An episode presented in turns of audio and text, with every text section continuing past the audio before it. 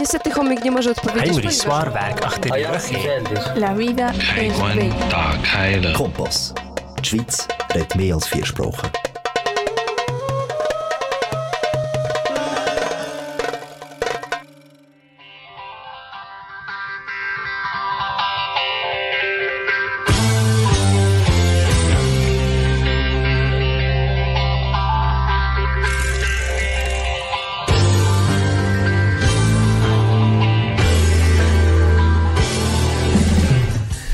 Dragi slušalci, dobrodošli u radio emisiju Krug na srpskom jeziku.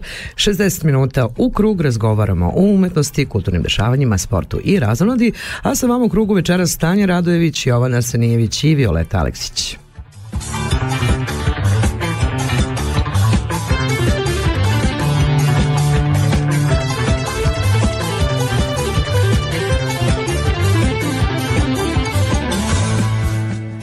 Dragi slušalci, dobro veče i dobrodošli u Radio Krug.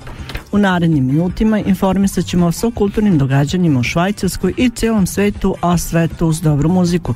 Slušate nas na talasima kanala K.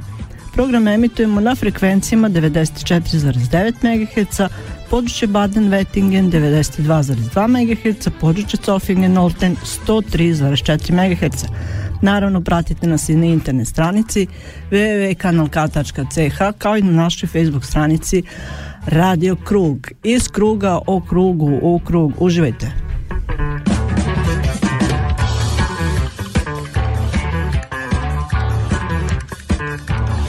Es ist Sonntag, kurz nach der 7. Ihr hört Sendung Krug, den Kreis in serbischer Sprache live aus den Kanal K Studios in Aarau. Während der restlichen 58 Minuten informieren wir Sie über die Kulturereignisse, Kulturleben in der Schweiz und aus der ganzen Welt mit interessanten und spannenden Berichten. Natürlich auch mit interessanten Gästen live im Studio oder live eingeschaltet, mit eingepackt mit ganz guter Musik. Ihr empfangt uns über UKW Aargauer Mittelland 94,9 MHz, Region Olten-Zofingen 103,4 MHz, Region Baden-Wettigen 92,2 MHz oder übers Internet www.kanalk.ch oder www.radiokrug.ch. Umsuchen unsere Facebook-Seite unter Radio Krug. Sendung zusammengestellt für heute Abend. Violetta Aleksic, Danja Radojevic, aus Belgrad Nenad Boškovic, Miroslav Dinic, Hiljana Crnic, Ivana Nikolic und mein Name ist Jovan Arsenjević. Kanal K, da bleibt man dran. Dobro večer drugari, dobrodošli u emisiju Radio Krug, evo nas opet sa vama u krugu dobrih vibracija. Večeras poezija ponovo u Radio Krugu, a evo i objašnjenje zašto. Sećate se da smo pre par sedmica predstavili CD a, Poezijom svetom koji je nastao a, povodom 10 godina postojanja Malteško-srpske zajednice. E, tada nas je naš dragi prijatelj Maksim Koviti e, pitao da li bismo mi želi da učestvujemo u ovoj priči, što je za nas naravno bila velika čast i zadovoljstvo i odmah smo rekli da. Pored tog CD-a izrodila se još jedna priča pod naslovom Čekam da ti ispričam. Tekstove pisala moja malenkost Violeta Aleksić, a muziku čuveni Kokan Divuševski. Ne treba reći da sam presrećna zbog toga što sam imala čast da još jednim CD-om učestvujem u čitavoj priči. Ovom prilikom želim da se zahvalim svim ljudima koji su radili na ovom projektu i da nam svima poželim da se družimo na mnoga leta. Hvala vam, a ubrzo, nakon korone i svega ovog što smo preživjeli u ovih godinu dana, da se susretnemo i da se ispričamo. Dakle, čekam da ti ispričam.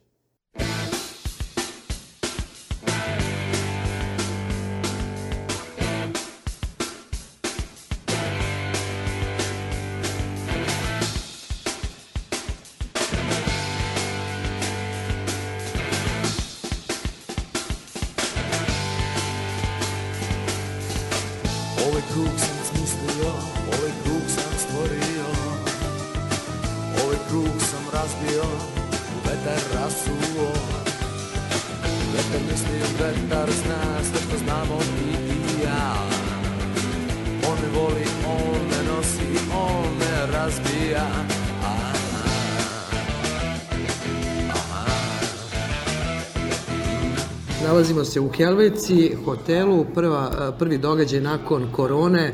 Šta da kažemo odmah na početku u vezi toga? Kako je došlo uopšte do ideje? Pa do ideje je došlo od, od gospodina Petra Gojkovića da, ovaj, da se organizuje, to je već njegova ideja par godina, taj karneval kulture, srpski karneval kulture, karavan, da. Ovaj, I eto, Ove, ove godine smo krenuli, imam 20 ljudi, prvi gosti hotel, prvi autobus u ovom hotelu i tako da jednostavno ovaj, ima i dva značaja. Prvi karavan kulture i prvi ovaj, gosti u hotelu što se tiče grupa. Simbolika.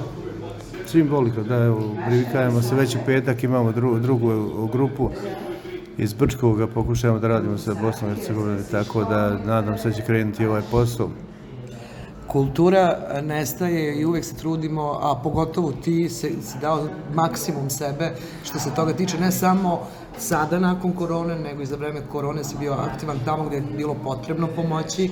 Nedavno si dobio prestižnu nagradu, da pričamo o tome. Da, dobio sam nagradu, medalju ovaj, Tesla i narodici i Filadelfije, da isto mi je to draga nagrada, pored svojih svih ostalih nagrada, hvala.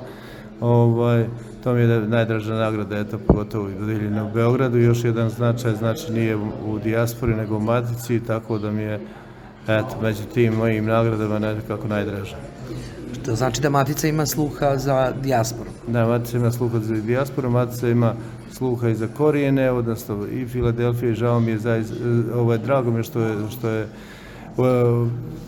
udružilo se, ovaj, uključilo se u taj rad korijena i Amerika i Kanada i ostali a veoma mi je drago što u Tesli narod ima puno mladih ljudi koji su aktivni tamo, što je kod nas to malo ređe u Švajcarskoj, uopšte u Evropi i zaista mi je to već, još veći ponos i, i, i zahvalnost za tu nagradu. Može se slobodno reći da su koreni jedno internacionalno udruženje. Da, to je internacionalno i postalo internacionalno udruženje. Mi imamo gotovo 40 opština u Republike Srpskoj i Srbiji, ovaj, opštinske odbora koji su osnovani I evo krećemo sada u inostranstvo, u Cirku je već je osnovano do, u Njemačkoj, u Beču, u Parizu i tako dalje, da ne pričamo. Bravo, privrednici, privrednici su isto tu, kad, da, se očekuje ove godine e, sajam, kao što smo i navikli da pri, privrednici. Pa gledajte, privred, to, to je nastalo, korijeni su nastali iz, iz privrednika, svakako. Ovaj, e, korijeni iz korijena privrednika su i nastali, to je ideja bila 2016. i to je se u Novom Sadu prije dvije godine i ostvarila, osnov, osnovani su korijeni, ali sve ideje potiču iz Cirika i to mora da kažemo udruženja srpskih prirodnika. I ovaj, i sad šta će biti ovaj da dalje da li će biti 22. 23. 24. oktobra je sala uh, hala rezervisana u Dijetikom, štat hala Dijetikom je rezervisano sad e, do nas, da li ćemo to uspjeti da organizujemo, nadam se da hoćemo, ovaj, tu sad imamo pomoći korijena, pomoći austrijske vlade i tako da mislim da bi ne trebalo da se zaustavlja. Uh, karavan kulture je bio, uh, počeo je iz Beograda, bili su u Sloveniji, sinoć u Austriji, danas u Cirihu, sutra u Parizu, to jest u Francuskoj. Uh, hoće li ovo preći u tradiciju, da se svake godine ovako družimo? Da, nadam se da će preći u tradiciju. Baš smo sad raspravljali posjetili smo ovaj, Aldorf, onda spomenik Williama Tela i tako malo sam obeo, kada kažem, po ovoj centralnom dijelu Švajcarske. To će postati tradicionalno, već smo sad pričali, ovaj, ako ovo godine prođe, dobro da će iduće godine biti dva autobusa na jedan. Jao, bravo. Hvala stvarno mnogo i neka ovo bude početak uh, povratka u normalu. Ako Bog da. Dobro, ti nama, Petre, došao u Švajcarsku. dobro, ja vas našao. Dug je put iza vas Slovenija, Austrija, danas Švajcarska, sutra Francuska. Kakav je osjećaj ponovo se vratiti u normalu? E, pa nismo ni mogli da pretpostavimo da će ovako lepo biti, zato što jednostavno je obećanje bilo od svih koji su nas pratili u početku sa tom našom željom, jedino eto par ljudi koji su nas podržali mi ostaju gradio krug jer tako Uvek i koreni i prijatelji koji pripadaju svim tim našim misionarskim putevima. Rekli su znajući Petra, neće oni biti zaustavljeni. I stvarno se nije nikde desilo zaustavljanje, osim e, naravno uvek biti spreman na Nemce, a Nemci su onako sa njih 12 izašli da nas dobro bodre u vezi toga, ali kad su videli da piše da je sve vezano za kulturu, za našu humanitarnu akciju, za našu misiju koja je jedinstvena, pogledali nas, a ko su svi ovi, ja kažem sve profesori, svi su teli da se nasmeju, naravno, ali nisu svi da, da na granici. I onda je ovaj, to tako nekako prošlo, a eto šta reći, od Slovenije, e, prvo ta naša prijateljica zajednička Pupa je to sve srdnjo ove, prihvatila od samog početka. Pojavio se gospodin Bakračević Rade koji je doajan e, tih naših uopšte, da kažemo, borbi za za nas u rasijanju, došao je sa ekipom fotografa, napisao fenomenalan tekst, zadovoljstvo u njegovim očima se videlo sve vreme, čak i za vreme koncerta i onda je došao i gradonačelnik isto ovaj, Lendave i to je bilo za nas izvredno. Sve smo odradili kako je trebalo, napravili smo i taj razmak i jednu atmosferu pre koncerta, atmosfera posle koncerta, onda smo imali isto jednu divnu večeru na kojoj smo se zadržali duboko ispod ponoći da bi jednostavno krenuli na ovaj dalji put e, da dođemo do Austrije. E sad, u Austriji je zaista Vesna Klinger i e, Fokus e, udruženje učinilo maksimum od sebe. Pre svega, oni e, nas definitivno ne znaju ko što se mi poznajemo tolike godine, ali Vesna od samog početka e, je pričala ko može, taj hoće, znači to je ono što je najvažnije. To je, moto, to je moto koji je nas držao sve vreme i mi smo došli u Beč e, u ranim jutarnjim časovima. Ja sam odmah ponudio društvu, ajmo rekao da okrenemo jedan krug i da prvo onaj, da kažemo, osnovni deo lepote Beča pogledamo, neki su bili, neki nisu, ali u suštini e, za sve je bilo radost i velika, velika, e, veliko zadovoljstvo da smo napravili krug koji nas je opet, kažemo, u krugu, u krugu, je tako? Ove, niste bez kruga, da smo se vratili u naš hotel, sačekali da uđemo u svoje sobe koje su bile izvaredne, tu smo se malo stvarno ovaj, na neki način rehabilitovali i nakon toga otišli na jedno divno mesto koji su naši prijatelji iz udruženja iznajmili. Došao je naš ambasador, koji je izvanredan, bio potpuno spontan, jednostavno kaže ja moram da budem sa vama i to je najvažnije. Sačekali su nas na ulazu sa dobrom pogačom, fenomenalnom, onda smo tu svi malo već pregnadali, pa ajde, ajmo na pogaču, a onda je sledila naravno fantastična večera, svi smo zajedno bili u jednom našem klubu i zajednički dočekali kraj meča našeg Đokovića, gde smo se radovali, e onda je spontano, naravno, s obzirom da je tu bila i, i iskreno rečeno sad ne mogu da se setim gospođa kako se zvala, ali jedna gospođa od 86 godina koja je e, nekada bila kao e, koloraturni sopran u Bečkoj operi, izuzetno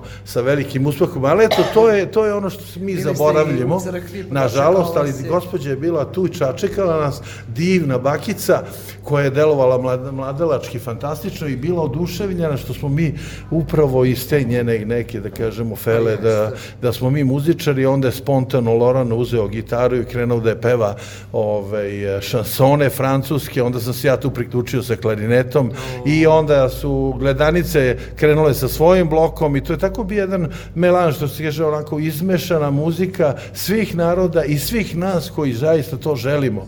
To je ono, to je ono što je postrih za sve. večeras i sutra u Kako da ne?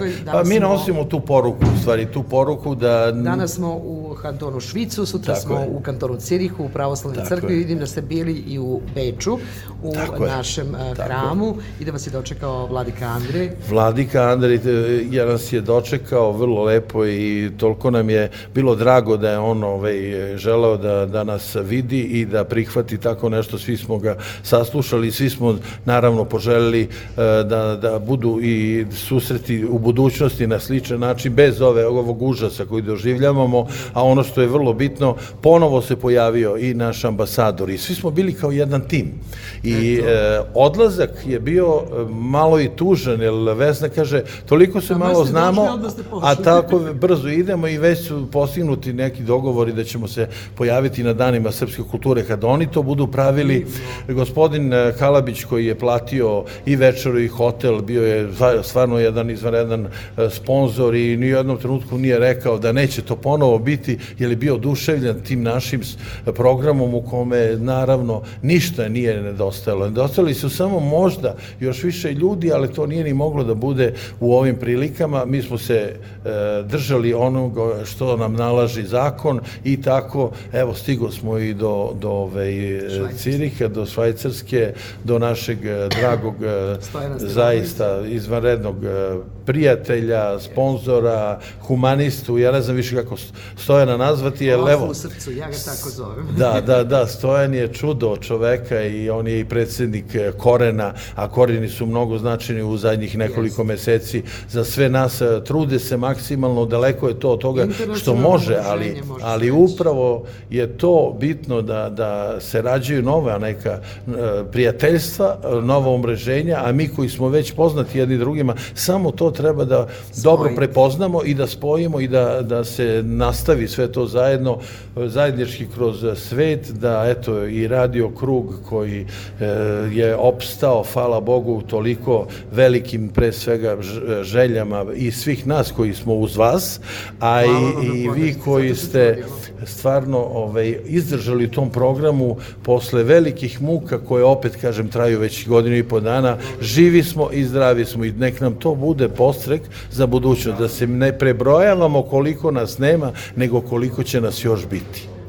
Bravo, ovo je u stvari štihovat i da ovo postane tradicija. Da se svake godine u ovo vreme viđemo na, u karavanu kulture. Svakako, evo, ja sad mogu već da obećam i sa Stojanom sam se govorio da ćemo mi pokušati da napravimo, ja se nadam da će to tako i biti, e, to je prvi vikend, e, prvi, drugi, treći oktobar, sad smo se dogovorili da to bude novo okupljanje u Parizu, da napravimo sabor književnika, izdavača i turističkih motiva, da to zajednički opet ostvarimo i da onda iza toga pozovemo ljude da u oktobru budemo zajedno opet ovde u Cirihu, jer tako je Stojan to radi godinama. E, ima tu predloženih i programa koji će biti i u septembru mesecu u Banja Luci, a naravno i u Lopa Koparima koji su, evo, imamo i predstavnika njihovog i mi pokušamo da nađemo bar jednu sličnu opštinicu e, koja je zainteresovana da se u neko buduće vreme ovaj, bratimi e, sa tim krajevima, jer to je jedinstvena prilika da se ljudi prepoznaju i tamo da jednostavno možda neko i ne zna da to može, a već sama činjenica da 80% ljudi u, sa, u e, Republici Srpskoj u Loparima radi na zapadu, pa treba da ima postreh i da se vrati i da uloži u to. I dobar je potez pre svega ovaj, rada njihovog eh, gradonačelnika koji neverovatno izdržljivo sve to gura ispred sebe eh, sa nekoliko ljudi koji su eh, u Loparima i oni su taj, da kažemo, ostvarili već nekoliko puta dobar kontakt sa, sa dijasporom i mi ćemo se, nadam se, svi zajedno videti u, u julu mesecu u Loparima i da ponovo kažemo, znači juli, avgust, septembar, oktobar. Pola godine druženja kulture. Nastavljamo.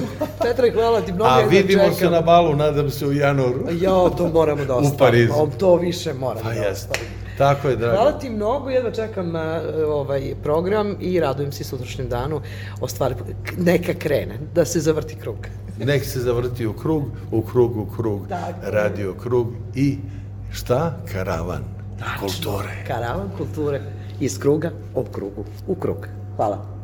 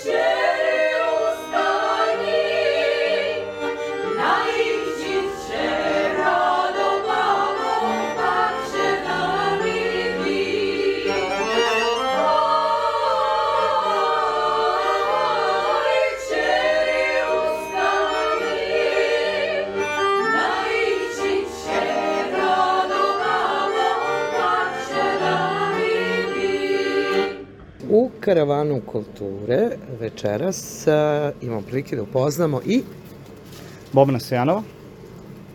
Bobane, kako je prošlo putešestvije Srbija, Slovenija, Austrija, danas Švajcarska, kako se borite? Ovo je sve onako ekspresno bila. E, Do sada na svim granicama smo imali jako puno sreće, znači nismo imali nikakvih problema. Prolazimo sa vrlo kratkim zadržavanjem, čisto rutinska kontrola, tako da za sada sve u najboljem redu. Šta ćemo čuti od vas? E, Ja ću predstaviti svoje dve knjige i seminare kojima se bavim. E, Dolazim ispred Akademije znanja iz Beograda. E, Akademija znanja je edukativni centar koji postoji pet godina i e, mi se bavimo takozvanim razvojem intelektualnih veština. E, osnovno su seminari koji se održavaju na Kolarcu. E, obično traju dva dana. E, seminari su na razne teme. Osnovni seminar je lako i brzo učenje. Zatim sledi brzo čitanje, super pamćenje, kreativno razmišljanje i e, moć uspešne komunikacije. I morate ponovo da dođete, da kažem, da naučimo lako i da čitamo i da pamtimo. A, vreme je kratko, ali hrabrost tu i verujem da je bilo jako lepo družiti se sa svim ljudima koji su došli iz Beograda, hrabrost, ponavljam, ogromna, ali kako su, e, recimo, e, Slovenci i Austrijanci reagovali na pojavu e, karavana kulture? Verovatno sada svima u Evropi je slična situacija, znači prošle godine smo imali neke čudne priče sa tim nekim zatvaranjima i tako dalje, tako da e, gde smo se do sada pojavljivali, em, svi su bili oduševljeni ne našim dolaskom, nego time da neko dođe pa da, eto to, da se razmeni energija, da čuju nešto novo, da mogu da e, saznaju nešto, da čuju neke lepe koncerte e, koje je u vezi sa ka- karavanom kulture, tako da smo svuda bili dočekani sa velikom dobrodošlicom. Hvala mnogo Bobane i radujem se večerašnjem izlaganju, a sa nama je i Igor Pribić. Igor je ko? Igor je neko ko je svojevremeno upisao psihologiju i shvatio da na tom fakultetu neće baš naučiti puno od onoga što ga je zanimalo. Upisao sam fakultet koji se zove psihologija, u prevodu na, sa grčkog na srpski psihoslogos, odnosno nauka o duši. Paralelno sa studiranjem psihologije bavio sam se i temama koje se tiču duše, odnosno duhovnosti. Tako sam naišao na jednog značajnog srpskog naučnika, još uvek živog, na našu sreću, koji se zove Živorad Mihajlović Slavinski. Od njega sam naučio puno toga i počeo sa 20 godina, sada imam 47. Pa mi smo generacija. Znači, pre 27 godina sam počeo da se bavim ovim što sada radim, a to je rešavanje svakodnevnih životnih problema, što će reći jedna psihoterapija 21. veka koja se zasniva na duhovnosti. Da ne bude zabune, pošto to me uvek pitaju, religioznost, koje religiji pričaš, šta je tu temelj, ne. Znači ovako, duhovnost podrazumeva dve jednostavne stvari, a to je rešavanje svojih svakodnevnih životnih problema, odnosno oslobađanje od emotivnih naboja. Druga stvar je integrisanje integrisanje suprotnosti koje postoje u nama. I na tome se zasniva sva duhovnost. Ove tehnike koje ja radim se isto, kao što je malo pre kolega Boban rekao, uče na seminarima koji traju po dva dana. Trenutno vodim šest različitih seminara koje su povezane, ali su različite tehnike i metode, gde ljudi imaju prilike da nauče da to sami sa sobom rade u budućem životu, odnosno u nastavku života.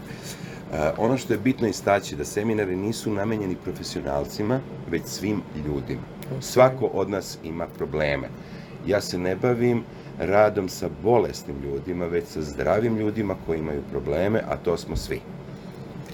Hvala vam mnogo, jedva čekam da čujem večeras. Da kažem, a, ima Šta je ideja? Ideja je ono što je bitno istaći. Malo pre ste rekli da bi trebalo ponovo da se susretnemo. Jedan od razloga našeg dolasta jeste promocija i upoznavanje, ne bili mi u nekom narednom periodu uspostavili saradnju Bravo. i dolazili da držimo seminare ovde zainteresovanim ljudima, našima u dijaspori i da pomognemo sa naše strane da ono što se stvara u Srbiji se širi po svetu.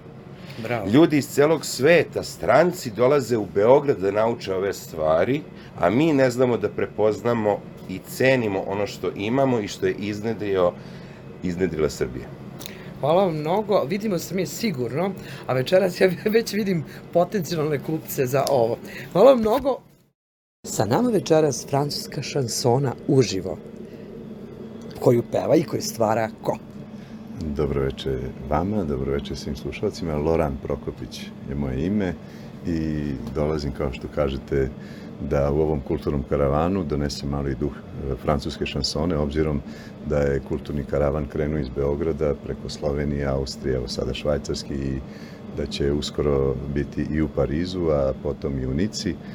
I eto, u ovom jednom fantastičnom druženju i jednom, jednoj avanturi kulturnoj koju je pokrenuo Petar Gojković, e, moj zadatak je negde da umostim e, dva grada, dve države, dve kulture, dakle našu e, srpsku i francusku.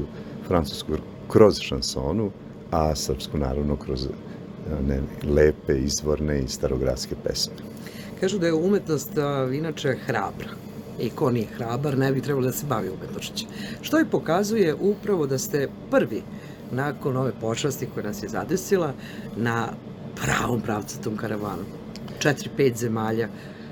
Pa, Do, do prekjuče nepojemljivo. Definitivno, mnogi su se čudili profesoru Petru Gojkoviću kada je uopšte pokrenuo ovu ideju i počeo da priča o ovome kao svom poduhvatu uz podršku svih nas koji smo sada sa njim na putu, ali kao što ste rekli, e, ja ću samo, eto, malo samo dodati, uz hrabrost potrebna je i neka, neko zrno ludosti da se upustite. Ništa bez toga. Da. Hrabrost ne može da bude bez ludosti. Tako je, Jel tako? je.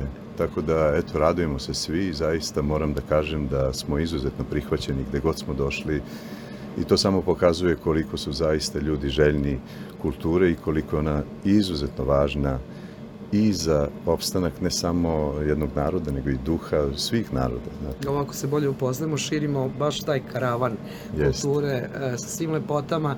Imamo večeras piće, hranu, e, knjige, Apsolutno, muziku. apsolutno, tako je. Tako Prava je. Dakle, kultura jednog naroda. Program je izuzetno bogat, dakle, pored tog muzičkog programa u kojem učestvuju ovaj, gledanice, naša pevačka grupa koju vodi e, Batarata, čuveni naš kompozitor i, i harmonikaš, tu su i dva predavača, Igor Pribić i Boban Stojanović, koji će držati seminare na određene teme, a onda imamo tu, kao što ste rekli, gastronomiju našu, Pa je koje se svi dive, koje se svi dive, Jasmina Stojković glumica koja nam dolazi sa Kosova.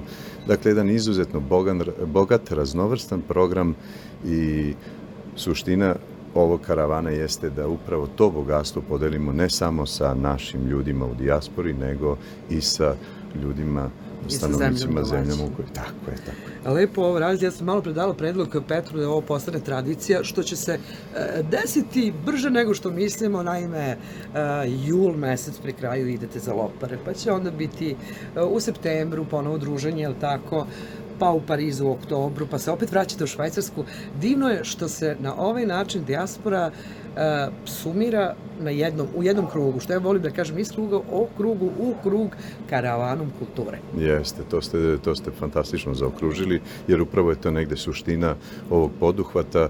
Vi znate da je Petar Gojković već 20 godina Dva, zapravo sreće. jeste koji to vodi i svi ovi ljudi koji su trenutno uključeni u ovaj prvi karavan kulture, a nadamo se naravno ne i poslednji, su ljudi sa bogatim iskustvom i sa jednom velikom ljubavlju i prema našoj tradiciji, prema našoj muzici i uopšte sa velikom željom da se povežemo sa svima sa kojima možemo ostvariti prijateljske odnose i najbolje se povezivati ovako putem kulture i tih pravih vrednosti. Hvala što ste doneli ovu lepotu večeras. Družimo se e, večeras u kartonu Švic, sutra u kartonu Cirihu, u pravoslavnom hramu Svetusmejevskom, sa možda malo drugačijom publikom, ali verujem da će biti lepo. I eto, nastavljamo iz kruga o krugu u krug. Meni ostaje samo da se vama zahvalim i našem domaćinu Stojanu koji je zaista mnogo toga učinio da mi budemo ovde večeras, tako da ne bi sad izostavio nikoga, zahvaljujem se svima koji su dali udela i učešća da se ovo realizuje. Sve za kulturu. Jeste, hvala vam, sve Hvala. najbolje. Ergendedo, cergendedo, etaka, paktaka, na krivilo kalpačeto, etaka, paktaka. Ergendedo, cergendedo, etaka, paktaka, na krivilo kalpačeto, etaka, paktaka. Ergendedo,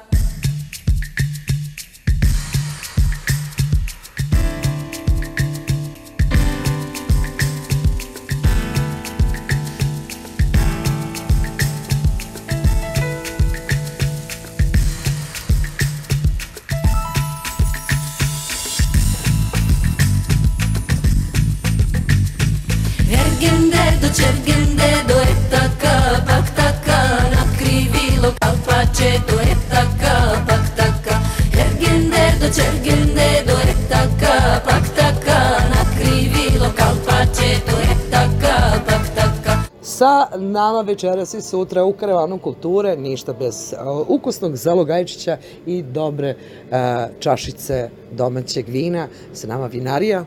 Vinarija Dragić. Ja sam Nikola Dragić. Vinarija se nalazi u Riđici. Na 4 hektara su kompleksi, 3 hektara je zasadom vinograda. Imamo 8 vrsta vina, 7 sortnih, od kojih 4 bela, Chardonnay, Manzoni, Rajnski Riesling i Chardonnay. Imamo roze koji pravimo od tri crvene sorte, to su Cabernet Franc, Cabernet Sauvignon i Frankovka.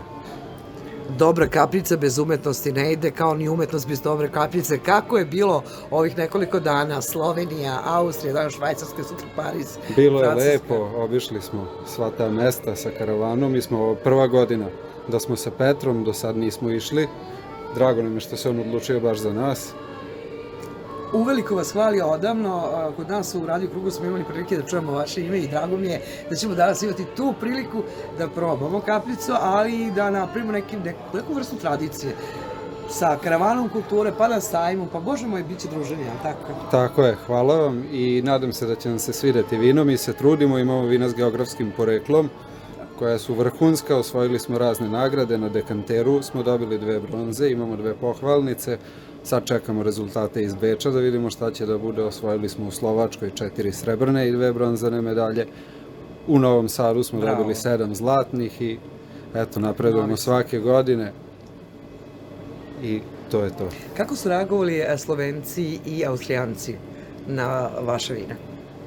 Pa, slo, e, Svi su otišli sa po flašom, jasno. Svi su otišli sa po flašom, nismo dobili još nikakve utiske, čekamo, eto, pošto nije bilo moguća degustacija zbog svih O, ovih... S obzirom koliko ste se kratko Tako je, zadržali. i zbog kratko, zato što smo se kratko zadržali i zbog mera, kod njih su stroge mere i nije Probili moglo ste da led, znači svaka čast, e, o, 20 ljudi u autobusu, e, prvi ste nakon čitave ove priče sa koronom koje su spojili, a, oj, hrana je umetnost, da se ne lažemo. Piće je umetnost, sve je umetnost. Drago nam je, krenuli smo u to hrabri, što vi kažete. Kultura I, tako je, i to se Petar sve potrudio, skupio je šta je trebalo od papira i ljudi su nam izašli u susret. Primetili su šta želimo i eto, sve je ispalo kako Družili se treba. na mnoga leta. Hvala ti mnogo. Hvala vam. Sa karavanom kulture iz Lopara nam dolazi i... Bošković Mile. Mile, kako si ti sa njima izdržao ovih dana? Kak, kakav je osjećaj bio? Pa osjećaj je divan, jedno fino iskustvo. Upoznao sam e, mnogo ljudi iz raznih sfera života, kulture, privrede, umjetnosti, tako da je jedno sasvim fino i pozitivno iskustvo. E, ipak su bardovi kulture, moramo da kažemo, velika imena naše domaće naravno. scene. Da, da, naša poznata glumica, tu poznati šon, francuski šone, Šansonjer, ne, šansonjer, e, stvarno fino iskustvo. E, da li je moglo da se pretpostavi da će nakon korone ovako jedna velika povorka ljudi koji isto razmišljaju da u momentu napravi plan i da krene, bez, bez predrasuda? Niko sem e, tih ljudi koji su pokrenuli inicijativu da to urade i da pokrenu taj karneval, ali onda je sad bilo jao što nam niste javili da dolazite, a prvi su ti govorili e, gdje ćete Inače, sad to i tako. Baš tako. Što kažu, prvo se sa, sakupimo nas hiljadu, pa što ne, pa onda se... Ostane pet ljudi, pa onih 995 je... A posle što niste? Da, da. Inače, čime se baviš? Ja sam diplomirani ekonomista, radim u opštini Lopare, Predstavnik sam opštine Lopare na ovom putovanju i udruženja Korijeni ogranak u Veliki Loparama. pozdrav za naše prijatelje u Lopari. Hvala puno. ljudi. Jedna specifičnost za opštinu Lopare je ta što... Neka, neka. Jedna specifičnost e, za opštinu Lopare je što samo ima 15.500 stanovnika, a od toga je preko 5.500 stanovnika u, zem, u inostranstvu. Većinom su to zemlje zapadne Evrope, a još veća zanimljivost, evo vi smo u Švajcarskoj ovdje, a preko 3000 ljudi u Švajcarskoj. Danas se ne osjećaš uopšte kao da si švajcar? Ne, ovdje na svakom koraku čuješ srpski, ono, i ne treba ti njemački uopšte. Ja se nadam da ćemo se mi družiti u Laparima, e, jako lepe vesti, uvek nam donesete. Pa u Loparama se tradicionalno organizuju dani dijaspori posljednja, posljednje eh, par dana u julu mjesecu. Tako da ove godine, prošle godine u stvari je bilo to u manjem broju upravo zbog korone, a mi se nadamo ove godine da će to biti do sada najveći broj ljudi kako gostiju, tako i izlagača, pošto je u, sklopu dana dijaspore se organizuju i promocija proizvoda, rukotvorina, domaćih proizvoda od šljive koja je brend u Loparama. Krenuo je postupak Kao u Levču, kod mene. Krenuo je postupak brendiranja e, zarac, majevički sir su, sušeni, tako da smo svugdje negdje... Jeste vi to doneli večeras? A, nismo, pošto je problem granica i dugo putujemo već, a, pa tako da nismo bili u mogućnosti ponijeti. Evo, voda mi ne uside. Danja. Do, doći ćete u Lopare onda na Svakako hoćemo, ja sam bila ljubomorna na Stojana, koliko puta e, gledamo one slike, pa jedva čekamo da to uživo doživimo. su me uglavnom pitali kolike su te Lopare. To je zato što je veličina ljudi iz vašeg kraja ogromna. E, zato. Hvala ti mnogo, počinju već da, i hvala ti što si ovde, pa da se Ništa. družimo češće. Ako Bog da bit će. Neko. A u Karavanu kulture u Švajcarskoj sa nama je... I Ratislav Blagojević i ansambl Gledanice. Ženski vokalni ansambl. Vi ste već dolazili u ove pa, predele, imali Jest. smo prilike gledanice da slušamo uh, u Bernu i Cirihu i sada I eto St. Galenu. i San Galenu, tako je. Uh, lepo iskustvo nosite odavde. Mislim da nismo loši domaćini. Vi ste savršeni domaćini, iskustva su izuzetna. Ovo je nešto manje od dve godine, prošle godine znamo i kakva je bila zbog pandemije i jako mi je drago da smo u ovom karavanu kulture ovaj, dobili priliku da ponovo našoj dijaspori ili ti našim ljudima u rasejanju prikažemo deo našeg kulturnog muzičkog blaga, pre svega kad je ansambl gledanice u pitanju, da starijima, da ih posvetimo, a da mlade ovaj, upoznamo sa kulturom i sa tradicijom našeg naroda, pre svega muzike, da se podsjete svojih korena i onoga sve što je su naši preci ostavili u amanet. Ja jedva čekam da čujemo program. E, družit ćemo se večeras i sutra u hramu Svetu, Spe, Svetu Uspenskom, e, gde će naravno doći naš ambasador. Večeras očekujemo konzula i ovaj, e, vidim da ste imali jako e, lepo putešestvije do Ciriha. Kakva su iskustva posle ove sve pošasti koje nas je zadesilo? Pa iskustva su iznenajuće dobra. Ja sam mislio da će S stvarno... da je sve onako bilo, ajmo odjednom. E, nama niko nije verovao. Prvo moja čerka koja je eto, putovala non stop u London, jedno drugo, rekla je tata, gde vi idete, aman, jer vi znate da je cela Evropa zatvorena, pogledaj na internetu, rekao Jovana, idemo pa šta nam Bog da. Šta radi umetnost? Umetnost Jeste, da- ne zna za granice. Znači, ovo prelazak, prosto bojim se da kažem ove, da ljudi ne shvate pogrešno. Znači, nisam verovao da ćemo ovako lepo proći kroz sve ove granice, da su nas svuda ljudi jako ljubazno dočekali, da su prethodni koncerti koje smo održali ovih nekoliko dana bili izuzetno lepo primljeni i da će ovaj večeras biti, naravno, isto tako, ako ne i bolji, a poseban program će biti sa malo više i duhovne muzike, primenjen ovaj nastup u, u našim verskim objektima u crkvi, tako je. Ja jedno čekam da čujem program, ne bih vas više zadržala, znam da a, sad se pripremate, svi, svi su tu tek došli, a, malo ste posjetili i neke a, istorijske znamenitosti ovog kraja. Jeste, ovaj, ovo je divna prilika bila da vidimo taj neki deo. Meni je posebno impozantno bilo ove, ove planine gore koje su Prelepo. pod snegom, a dole imate ovo veličanstveno jezero, ovi gradovi. Ono što je, eto, malo tužna priča, to je kao i svuda u svetu, pa i kod nas, da se ovaj, ta manja mesta jednostavno da polako Gasi. prestaje da sve funkcioniše, da se gasi. Ljudi nekako odlaze u te neke megapolise, ne znam kako da ih više nazovem, te velike, ogromne gradove. Ja mislim Živ- da je korona malkice sada i vratila vreme unazad, Jest. da se razmisli da koliko je u stvari bitno da te, ta mala mesta postoje, jer odatle su nastali veliki gradovi. Jeste, ova dekomunizacija koja je na neki način i sa koronom ovaj, na sceni, ona je dovela do toga da ljudi, eto, jednostavno ko zombi nekako putuju. Meni je najviše smetalo, ajde, poštujemo zakon, ja sam od onih koji ne veruju u mnogo što šta, ali i u redu, ako je neko rekao, nosit ćemo maske. Srećem ljude, ne znam ni da li ih poznajem, ni gledamo se ovako, ne, ne možemo da se poznamo, onda nešto kao skinemo ovako. Ti si kao...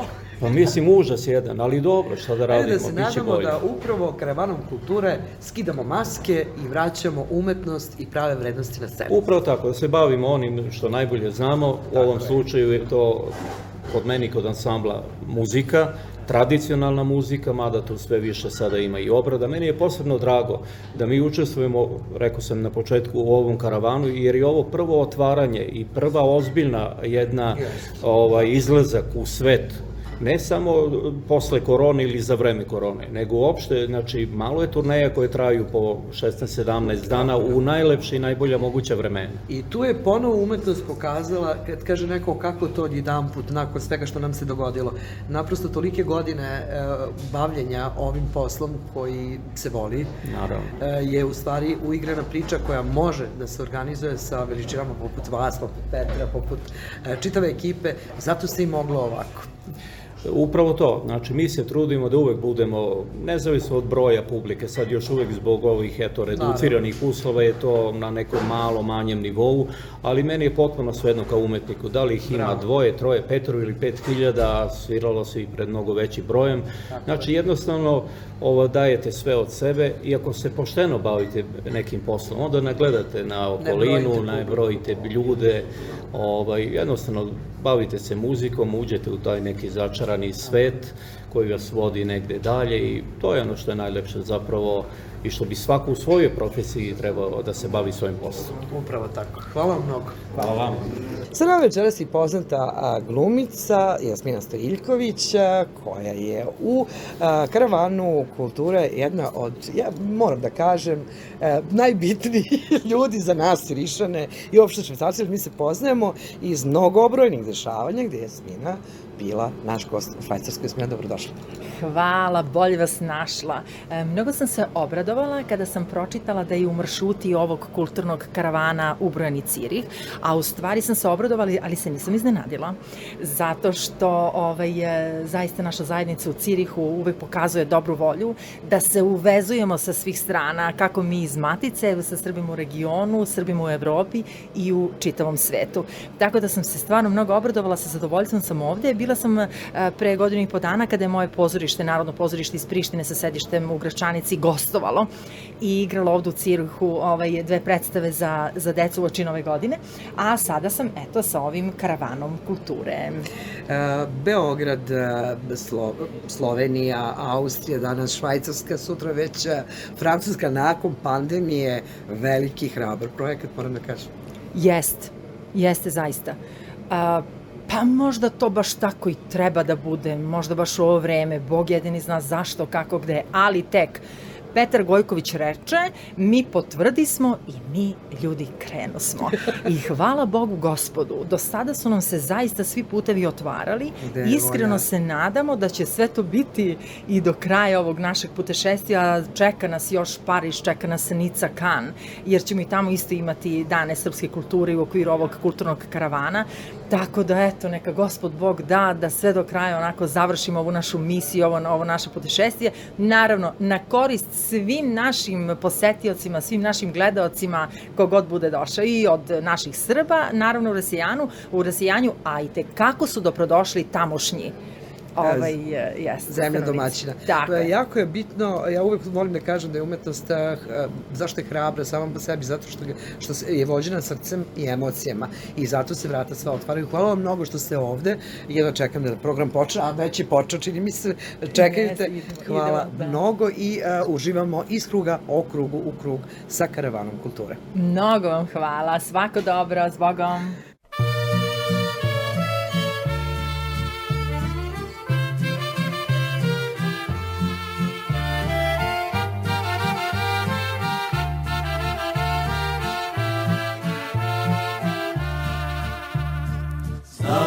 Odakle si sine, pogledaj planine sive, Zejtin likom cveće procvalo, šuma dio sunce zasijalo. A, ovo je Srbija,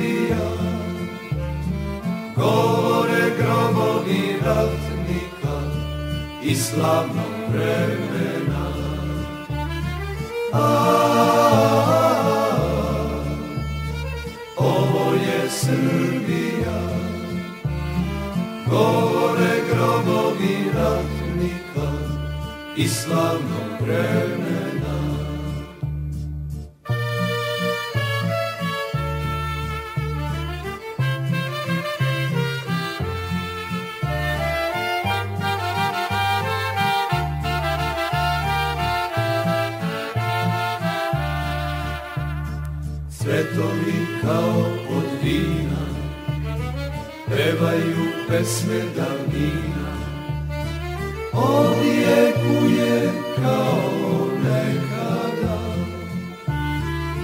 Kraj drine sa cvetnih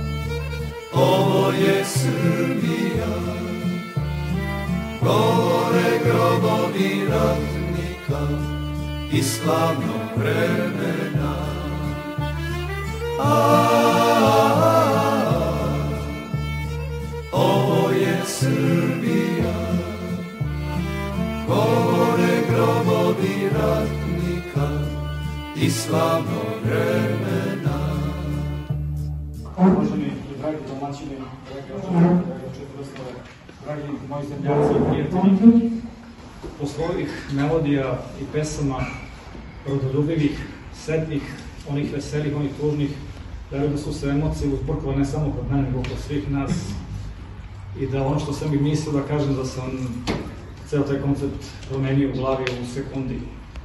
Žao mi je što nam ova pandemija, što nas sprečava i onemogućava da ovakav program i ovako druženje napravimo na nekom većem mestu, na većem auditoriju, sa većim auditorijumom.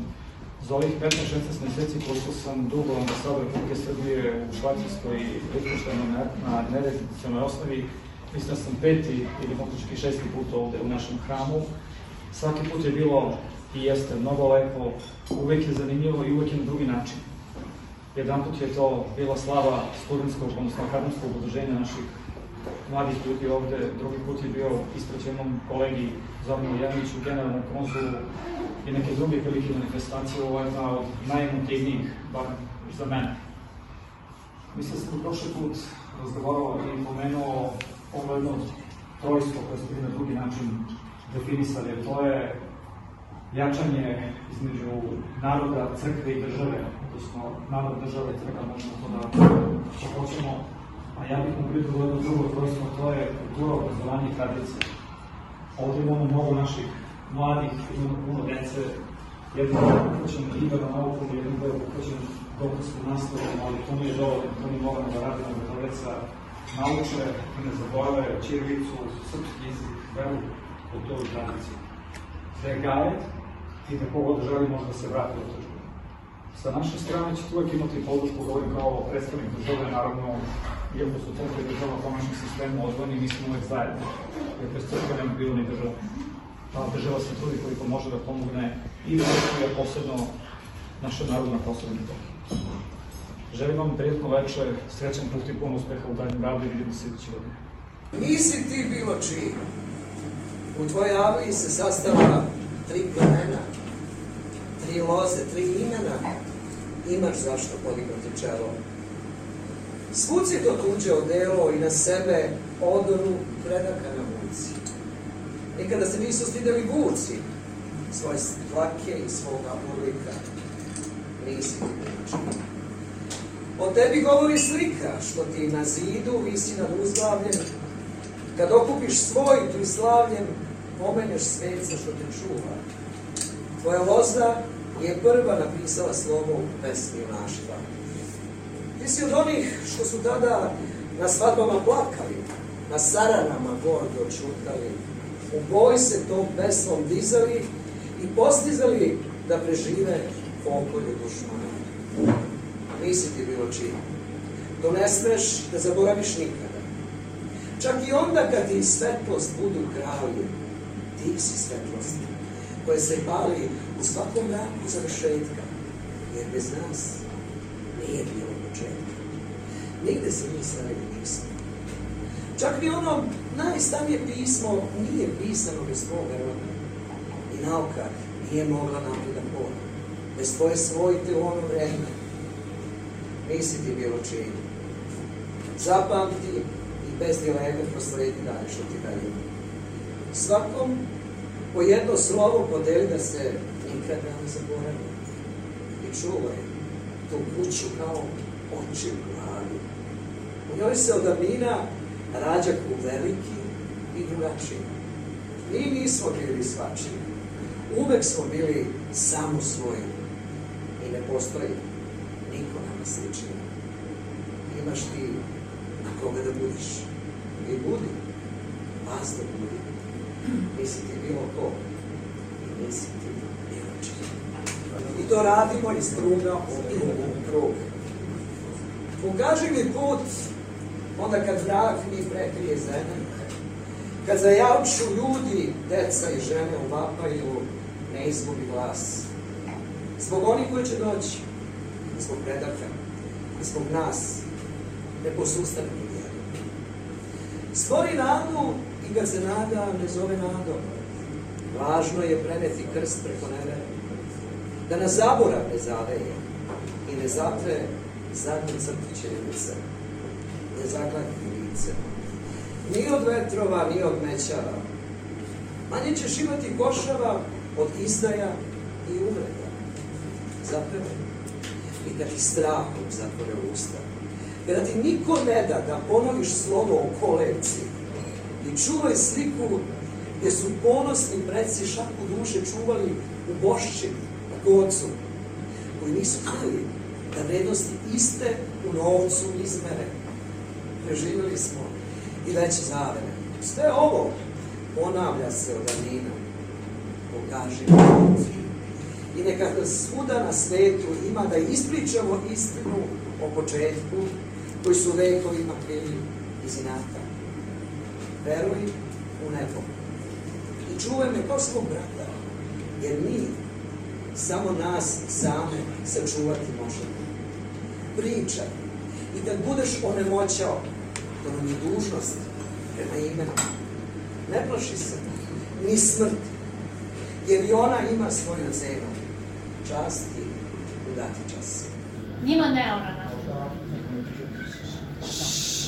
Žalila se njima neorana. Od Milana, Dragana, Jovana, da je željna plodnoga semena, belog stada i onog vremena kad po njoj se otkosi brojaše. Čobanice ovce dozivaše, do moka momke zagledaše, a ratari znojem zalijaše. Bez dima su ostali ođaci. U avliji korov mesto cveća, na kapiji, katanci, lanci, ne pali se više slavska sveća, zarasle su staze i puteljci i grobovi gde su naši preci. Tek poneki prozor se zasvetli ranom zorom, ne čuju se petli, nema lasta s prolećem da dođu, ni svatova s nerestom da pođu. Na kući se iskrivila vrata, po školi se paučina hvata, osta sama, njiva neorana, nit Milana, Dragana, Jovana, nit potomka da po njoj se šeće, zalud njoj je svanulo proleće i s jeseni bolje biti neće. Evo jedna tipična srpska.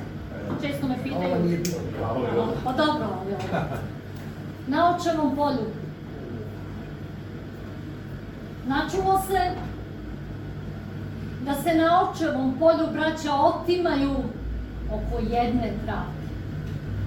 Svako od njih brine za budućnost bolju, dok venama teče mleko iste majke. A ta travka jedna, neparna po broju, deli bi se ne.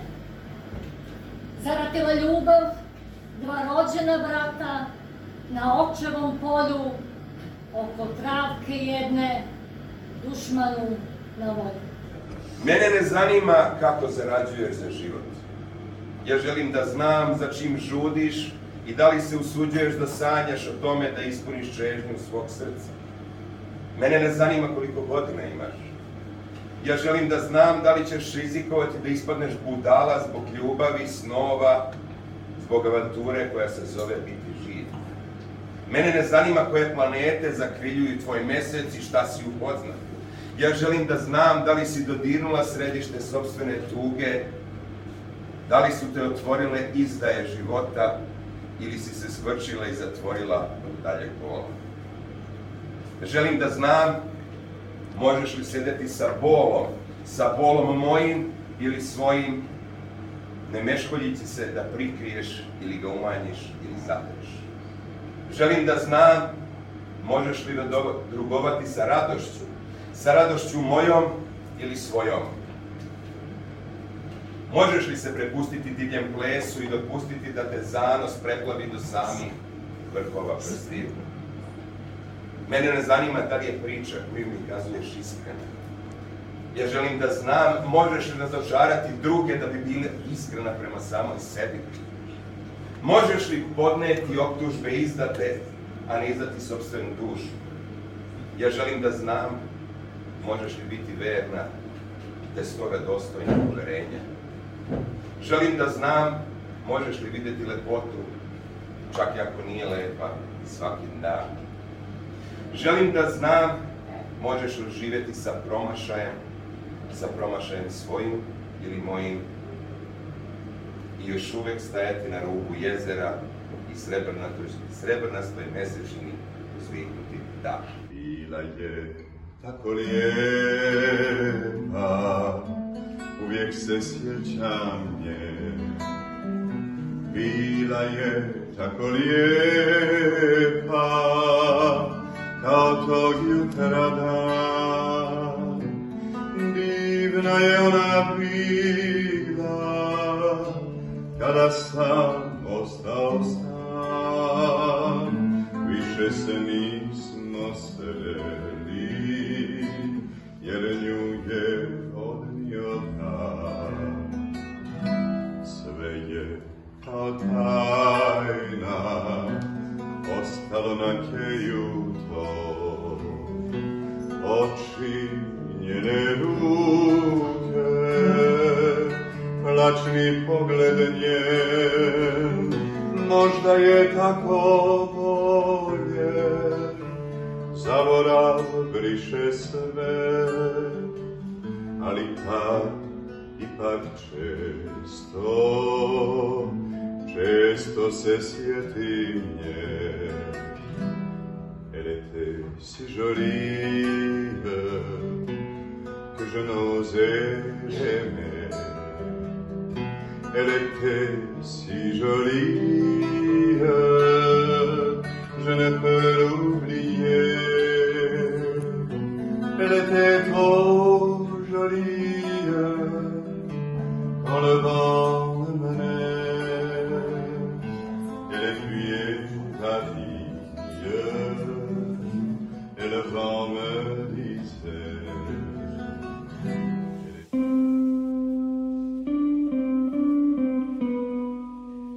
60 minuta o krugu iz kruga. U krug stigli smo do kraja večerašnjeg kruga. Prijatelji naše emisije su kreativna radionica Balkan, Desa Press, Udruženje Miluti Milanković, portal www.svajcarska.ch, Srpski kulturni centar Vil, Mondo Kult, Srpsko kulturno društvo, Levačke novine, Udruženje srpskih pisaca Švajcarske, Kulturno udruženje Cirih i pozorište Horizont, Galerija Perunov, Helse, Kulturni centar, Bašta stihom Obojena, pozorište Minćin, Rock Pokret, Kalben, Promotiv, Frankfurtske vesti, Skud Vuk, Stefanović Karadžić, Kolo Baden, Televizija Srpske dijaspore, Serbi Info, Serbika, Adar Movie Festival i mnogi drugi. Emisiju realizovali Tanja Radojević, Miroslav Dinić, Jovan Arsenijević, Ljiljana Crnić, Dejan Grujić i Violeta Aleksić.